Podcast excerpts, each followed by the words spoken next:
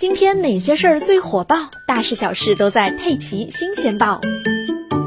为积极应对人口老龄化我国将出台重大政策举措。中共中央政治局五月三十一日召开会议会议指出进一步优化生育政策实施一对夫妻可以生育三个子女的政策及配套支持措施有利于改善我国人口结构积极应对人口老龄化国家战略保持我国人力资源禀赋优势。